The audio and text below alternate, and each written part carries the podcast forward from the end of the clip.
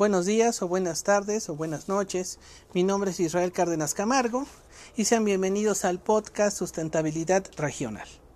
El episodio del día de hoy es para la asignatura de vinculación y en este caso no hay una presentación, sino es una entrevista que realizamos.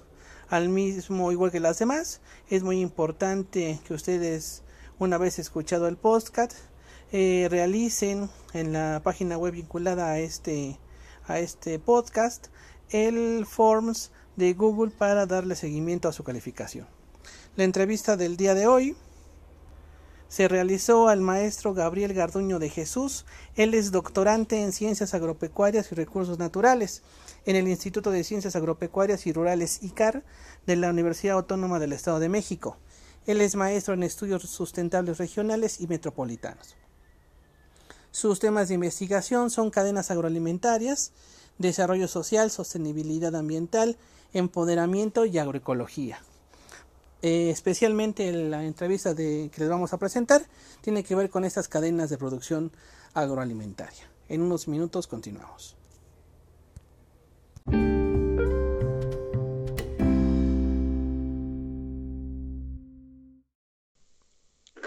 Estamos entonces de vuelta con el maestro Gabriel. Primero, nuevamente, Gabriel, muchas gracias por recibirnos en tu hogar. Este, estamos quitando unos minutos, unos minutos, pero muchas gracias por recibirnos. A ustedes también les agradezco, para mí un gusto estar platicando con ustedes y ojalá y sirva lo que vamos a platicar a continuación. Excelente, muchas gracias. Queríamos comenzar con una pregunta. ¿Cómo tú empezaste tu trabajo de investigación? ¿Cómo surgió tu inquietud de trabajo con este grupo? Entiendo que se llama Mujeres Cosechando. Sí, así es. Ese es el nombre del grupo eh, en el cual estoy trabajando actualmente. Eh, pues la investigación comenzó como obedece como una, a un tema que ya venía trabajando en la maestría, que es el tema de la agricultura, eh, las desigualdades, el acceso a los recursos, a veces como las trabas que hay en la comercialización de estos productos. Al inicio no tenía tal cual identificado que quería trabajar con ellas, sino más bien fue como una búsqueda y pues una búsqueda como de un año más o menos en, encontrar exactamente a, las personas que quería, este, que tenía como que en mente los, temas y que podían también creo que yo este, aportar a, la, a la temática. Claro. ¿Tú qué conoces de la organización? ¿Cuándo surgió? ¿Cuántas mujeres la forman? ¿Cuál es este su tipo de, organización interna? Platícanos un poco de eso. Sí, ellas actualmente, como oficialmente, son seis las integrantes. Y me refiero oficialmente porque también, obviamente, pues participan algunos integrantes de, sus respectivas familias. Pero como tal, el grupo está integrado por ellas seis. Eh, el, el, trabajo que hemos hecho con ellas de campo y todo eso, pues creo de antemano que llevan más de 20 años trabajando en temas específicamente de agricultura, agroecología porque anteriormente pues ya, desde niñas eh, trabajaban en temas con, agricultura, pues agricultura más como de estilo tradicional, incluso un poco como convencional, pero a partir de unos 20, 20 años hacia acá, la fecha, es cuando empezaron a integrar este tema de la, de la agroecología.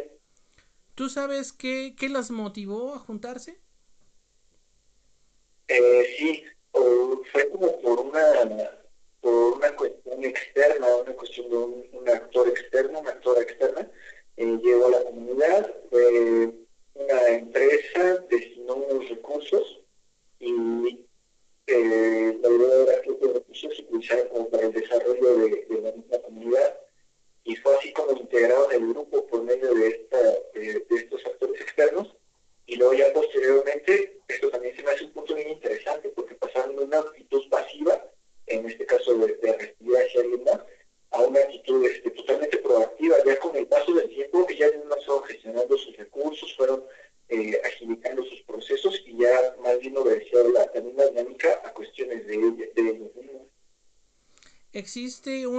liderazgo dentro del grupo, toman las decisiones desde un cooperativismo, más o menos cómo es y lo interno. Sí, eh, se puede decir que es un liderazgo compartido y también un liderazgo que se va como eh, que va pasándose, porque en un momento ellas pueden tener pues, a una líder y después ese, ese rol de líder se le va relegando a otra. Eso era más en, en, un principio, me decían, porque era, pues obviamente el grupo estaba conformado y todo eso, y había como que, y a ver, tenía que haber como que una, pues una figura tal cual, así que estuviera como que al frente de todo. Pero ahora, por el estilo que veo, ya es más como el estilo como, tal cual como más, más, más de, de cooperación. Las decisiones creo yo que se toman más en conjunto, más que una sola persona decide. Se juntan en la casa de alguien, tienen un espacio propio, ¿cómo se organizan al interior? Sí, eh, las reuniones son en, los hogares de ellas y usualmente por lo que por lo que sé se van este, rolando, a veces puede ser en el hogar de una, a veces otra, y si tienen eh, por lo menos creo que una reunión este, mensual, pero por lo menos, pero se ven, se ven muy seguido, que son cada tres, cuatro días por, por la misma dinámica en la que están insertas del año. Claro. Eh, cambiando un poquito el tema y pasando al tema de las eh, prácticas agroecológicas, platícale un poco a nuestros escuchas qué son para ti las prácticas agroecológicas. Para mí las prácticas agroecológicas pues es un conjunto de conocimientos y saberes que en esencia buscan eh, una sostenibilidad ambiental y, y, también una producción de alimentos. Por la... Eh, todo acaba, perdón creo que todo esto no nada más se trata como, como la cuestión práctica, la cuestión aplicable a, técnicas y sino más bien creo que lo interesante de la agroecología, y creo que todavía tiene como mucho potencial para explotarse, es como todo aquello que también a lo mejor se puede llamar de alguna forma como tangible. Eh, aquellos beneficios se me ocurre, por ejemplo, tomando, retomando el caso del grupo de las mujeres, claro. Eh, aquellos beneficios que no son necesariamente monetarios. Alguna, eh, algunas de ellas comparten esta idea de que igual las actividades agrícolas pues les sirven como un medio de hobby y de desestrés, es una actividad que les gusta. Y yo creo que por ahí va como que este sentido de la agroecología que también tiene muchísimas más potencialidades más allá del sentido de producción y cosas como por el estilo. Eso es porque eh, se ha propuesto ¿no? que la agroecología es también un tema como de género, es decir, las mujeres son más sensibles, ¿no? Como al proceso hortícola, al proceso del cuidado de las plantas, más que a una producción intensiva, ¿no? ¿Tú qué opinas? Sí, estoy totalmente de acuerdo y lo veo que la agroecología puede ser como que el medio para que tanto las mujeres como cualquier otro tipo de sector que a lo mejor se encuentre en desventaja pueda aprovecharse de este medio que podría ser como la agroecología y, y sus cualidades y capacidades.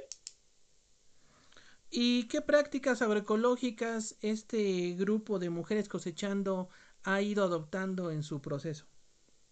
Sí, como lo mencionan, ha sido un proceso de, de adaptación y pues, actualmente llevan a cabo eh, pues un manejo integrado de plagas, lo que conlleva el manejo, eh, llevan rotaciones de cultivos, también las asociaciones, también han, han, han sabido como integrar esta parte de los animales de corral y aprovechar como los, las secretas de los animales para para el uso de compostas. Interesantísimo. Por ejemplo, en el caso de manejo integral de plagas, eh, ¿qué más o menos qué estrategias han podido desarrollar ellas? Sí, eh, tiene que ver un poquito como con la asociación de cultivos, que creo que es algo interesante. Al final, creo que podemos entender que la agroecología pues forma parte, son varios procesos, ¿no? Que en conjunto pues forman, forman ahora sí que la totalidad. Y tal cual, una de las prácticas es esta cuestión de la asociación de cultivos. También han, han ellas sabido integrar especies que a lo mejor no es como para el uso de producción, sino más bien como para repeler me refiero a plantas medicinales, eh, tipo este, hierbabuena, incluso, por ejemplo, la, otras que no serían como medicinales, pero como la cebolla, y así como eh, han, han, tenido como que esa, pues esa inquietud y lo han sabido, lo han sabido creo yo, como que aprovechar de cómo, cómo integrar y causar como que efectos que, que, se vayan sumando los efectos para que no nada más se, se trate de, ah, pues específicamente estamos hablando de, de especies repelentes también han hecho otra, otro tipo de, pues, de medidas, obviamente también influye en la, participación de ellas. Te comento, creo que viene muy al caso, una de ellas me decía de los, de los caracoles, que a veces es un poco complicado eh, manejar. Pues, algún tipo de manejo. Y me, me comentaban que igual esto lo, lo, veo interesante en el sentido de que igual lo, aprovechan los recursos, si te puedo llamar de alguna forma, porque algunas de ellas los, ocupan para sus, para sus, sus que tienen de traspaso. Entonces creo que es parte como que de esas estrategias que igual han ido como que adaptando y, seguramente pues, pues en ese proceso. Interesantísimo, sin duda alguna. Y un abordando un poquito otro temita de estos que nos platicaste, algo que al menos creo que es un sentir que me han expresado mis estudiantes en su momento, es lo difícil de, de invitar a las personas a hacer una rotación de cultivo. ¿Cómo estas mujeres lograron pasar ese, esa barrera, si me permites la expresión, esa barrera de decir, no, pues es mejor cultivar una sola cosa, a decir, bueno, si nos atrevemos a transformar a la rotación, podemos tener beneficios. Yo creo que sí, como mencionas, puede ser como un, cambio de paradigma y a la vez eh, creo que es parte de los, ese cambio de paradigmas pues obedece a los resultados que uno vaya teniendo. En el caso de ellas, pues por lo que me han comentado y todo eso, es que les ha funcionado más, incluso pueden obtener como mejores rendimientos eh, por medio de la asociación de cultivos. Claro, es un interesantísimo respuesta, ¿no? Realmente, hasta no ver un beneficio eh, real, un beneficio cercano, pues no se da este cambio, ¿no? Excelente, Gabriel. Vamos a hacer una pausa y en un minuto continuamos. Muchas gracias. Gracias.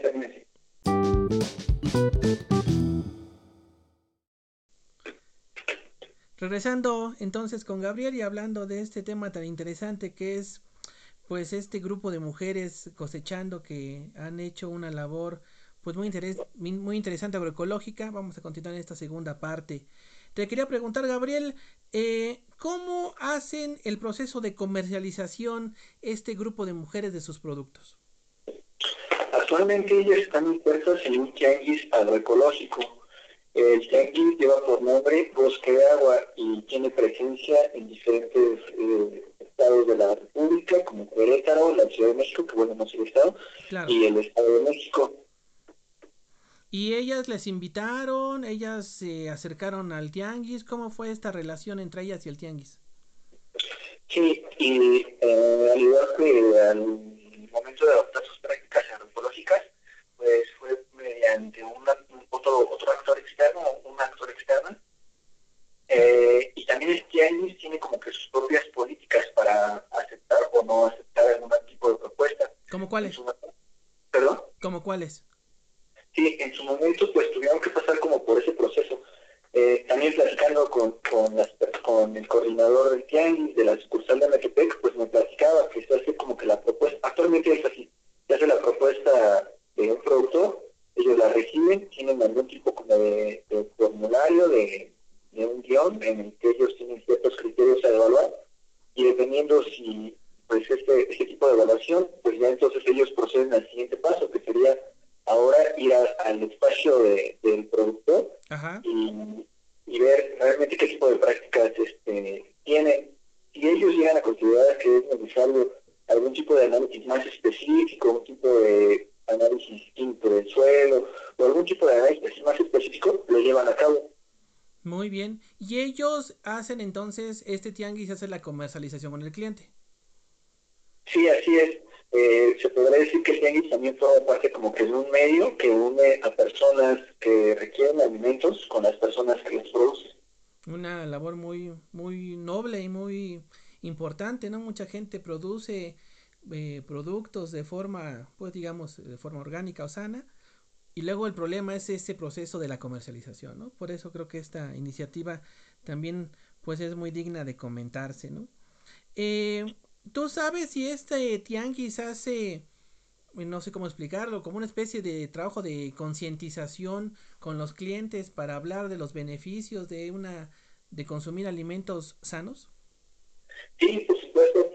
De entrada ellos tienen como que diferentes, diferentes medios para darse a conocer con, su público objetivo. Uno de ellos pues es en el lugar en el que están, en la de la sucursal de MTP, que es donde hay más Claro. Eh, tienen afuera de, su espacio unas pues son unas lonas, unas lonas informativas que explican qué es la agroecología, eh, qué tipo de productos son los convencionales, por qué debemos de tener en cuenta eh, productos agroecológicos y también, por supuesto, como mencionas, de, el consumo local, qué implica este consumo local y también el consumo responsable. Afuera también otro de los puntos que se me hace súper interesante de este, de este lugar de los creados, y creo que vale la pena resaltar, es que también hacen una labor eh, para la comunidad en la cual están insertos de recolección de basura.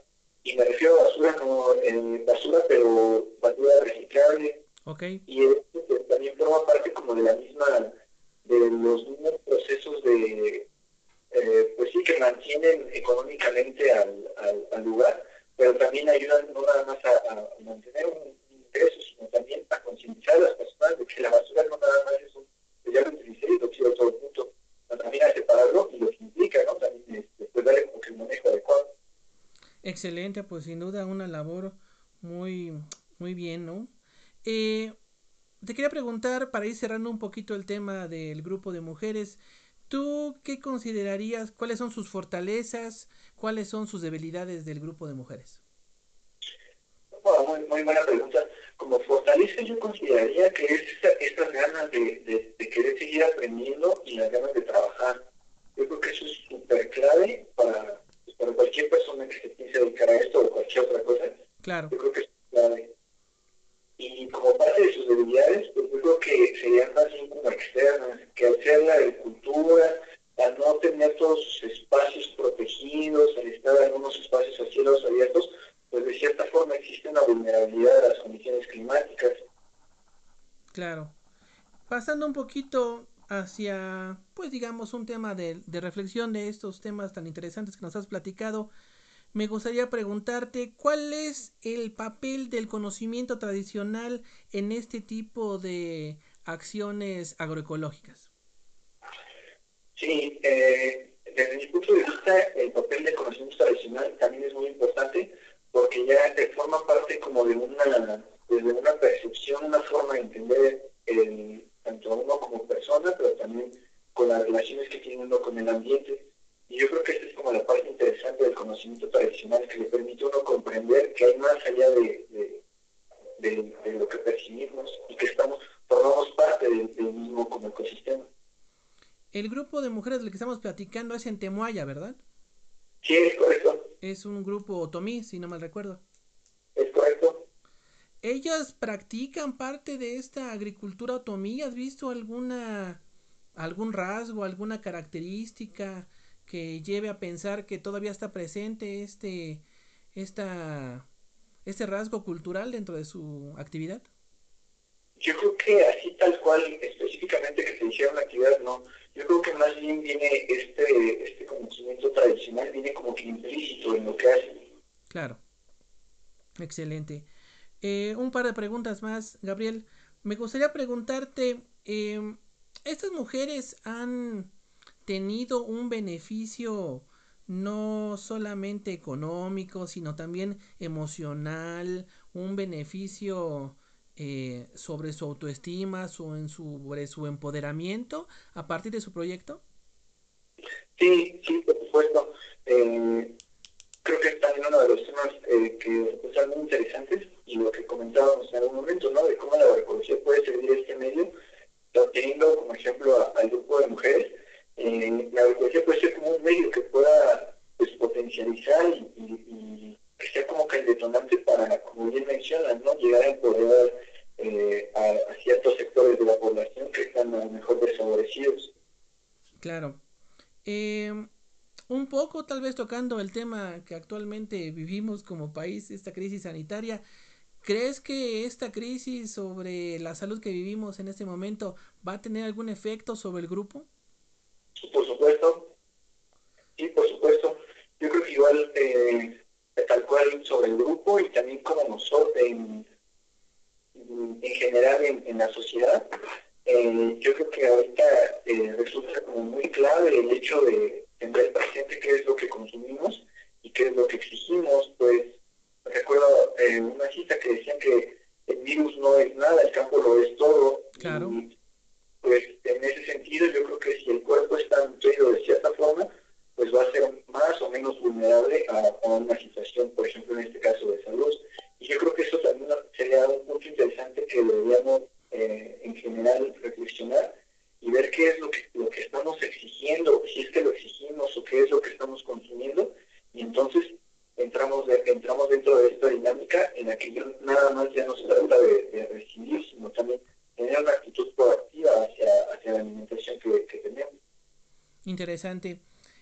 para ir cerrando nuestra charla, Gabriel, me gustaría que le dijeras a los estudiantes que van, ellos eh, van empezando estos procesos de investigación, un consejo de cómo, por qué voltear a ver ese tipo de organizaciones para hacer investigación.